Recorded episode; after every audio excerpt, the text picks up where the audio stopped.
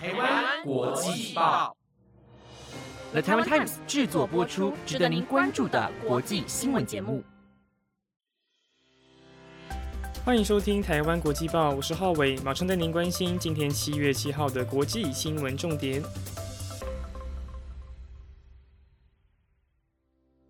Hello，大家好，我是浩伟，又来到了每个礼拜四的国际新闻时间。大家应该已经有很久没听到我的声音了，因为在前阵子我不小心确诊了，所以让自己有三个礼拜都没有办法录音。那现在虽然我已经转回阴性，但其实喉咙还没有完全恢复，所以麻烦大家多多包涵了。那今天的五则新闻将会带您了解国际政治消息以及疫情的最新状态，更多精彩内容就在今晚的台湾国际报。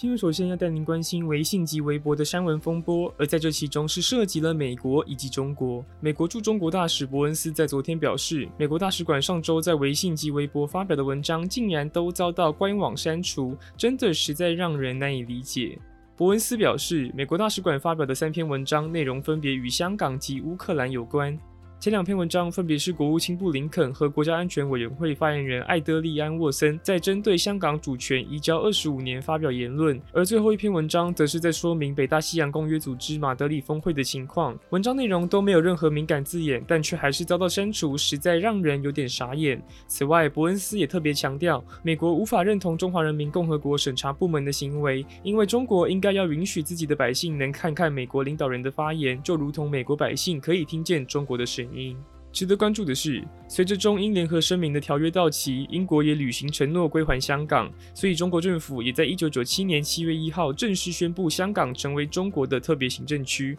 而不知不觉也这样过了二十五年，如今一国两制的管理已经让香港彻底变了模样。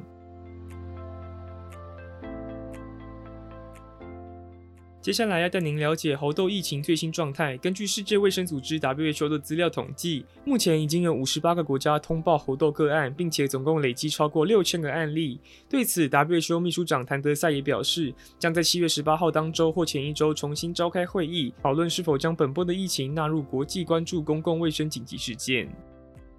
此外，身为猴痘疫情重灾区的欧洲，最近也传来重大消息，那就是法国出现了首例的猴痘儿童案例。而法国儿科传染病专家科恩教授表示，这名儿童案例的出现，已经充分显示出猴痘并不是一种只会透过性来传播的疾病，而是有经过密切接触就能传染。例如衣物、床单及其他生活用品都是媒介，所以每个人都可能受到影响。现在我们必须赶快搞清楚儿童传染的途径和传播链，否则人们将会受到很大的问题。而我国机关。署防疫医师陈婉清也对此表示，由于儿童的免疫系统不够成熟，所以染疫后的严重程度也很可能会高于成人。值得关注的是，葡萄牙研究团队表示，今年这一波猴痘疫情的突变速率是先前的六到十二倍，并且已经出现高达五十种新突变。而科学家也认为，这惊人的突变速率正是让传播力上升的主因。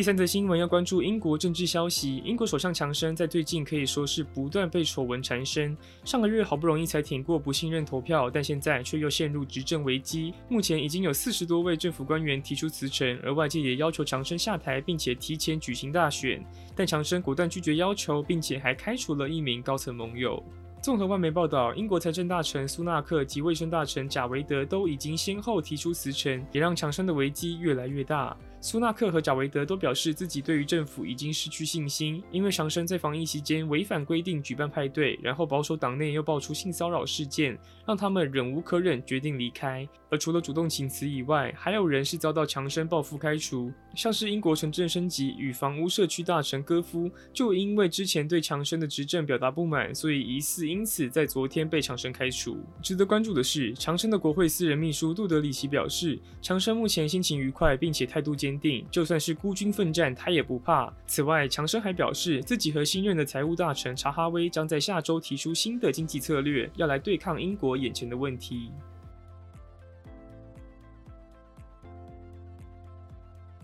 第四则新闻要关注新冠病毒消息。虽然很多人都说确诊之后可以获得无敌星星，能够保护自己在短期内避免再次感染，但光是在我国目前就有一千多位二度感染者。而现在美国学界也有了新的发现，那就是重复感染者的体内可能会有长期的健康问题，而且致死率是一次确诊者的两倍以上。根据美国有线电视新闻网报道，这项研究是特别针对二十五万名仅确诊一次的人及三十八万名重复感染两次以上的人进行比较，最终发现，无论是否接种疫苗，之后体内的健康问题都可能会随着时间推移及重复感染次数而增加。虽然很多人都认为染疫过后的身体能自然产生抗体，但研究者美国圣伊路斯华盛顿大学流行病学博士阿里表示，染疫两次的人在半年内的死亡风险恐怕高出两倍以上，而住院风险则来到三倍。此外，二度确诊者也容易罹患糖尿病或是心脏病发，以及心包炎、血栓、呼吸急促以及肺积水等问题。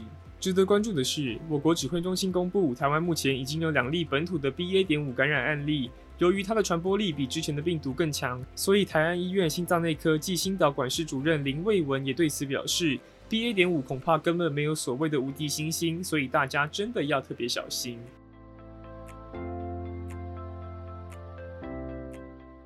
最后一则新闻要关注瑞典政治消息。阿尔梅道州对于瑞典来说是全国最重要的政治活动，不过在前两年是因为受到疫情搅局，所以停办。而如今大家已经渐渐能与病毒共存，所以瑞典也在最近重新举办这项活动。但没想到活动才刚回归就传来意外，因为有名女子在活动当中遭人持刀攻击，目前情况非常危险。综合外媒报道，瑞典警方表示，幸好现场的民众见义勇为，所以才能让警方顺利逮捕嫌犯。而这位嫌犯是位三十几岁的男子，先前并没有任何前科，而且跟被害人也没有什么关联，所以目前还不清楚犯案动机，只能先把案件朝意图谋杀侦办，之后再来慢慢厘清。而本次意外发生后，瑞典中间党也当机立断取消预定的演说，要把风险降到最低。值得关注的是，自从乌俄战争爆发后，台湾的地缘政治也在瑞典受到更多关注。像是今年的阿尔梅道州就首度出现台湾议题，并且也有邀请台湾驻瑞典代表姚金祥参与活动，希望他能够与瑞典政治人物和专家交流想法，同时也让更多人认识台湾。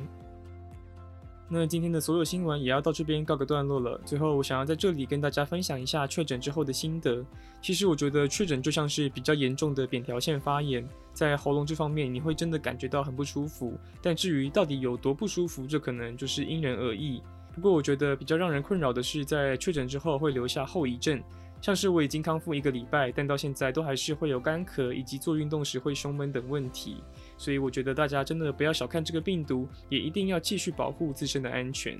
好啦，那今天的节目也要到这边告个段落了。节目内容皆由了台湾 Times 制作播出，我是浩伟，我们下礼拜再见喽，拜拜。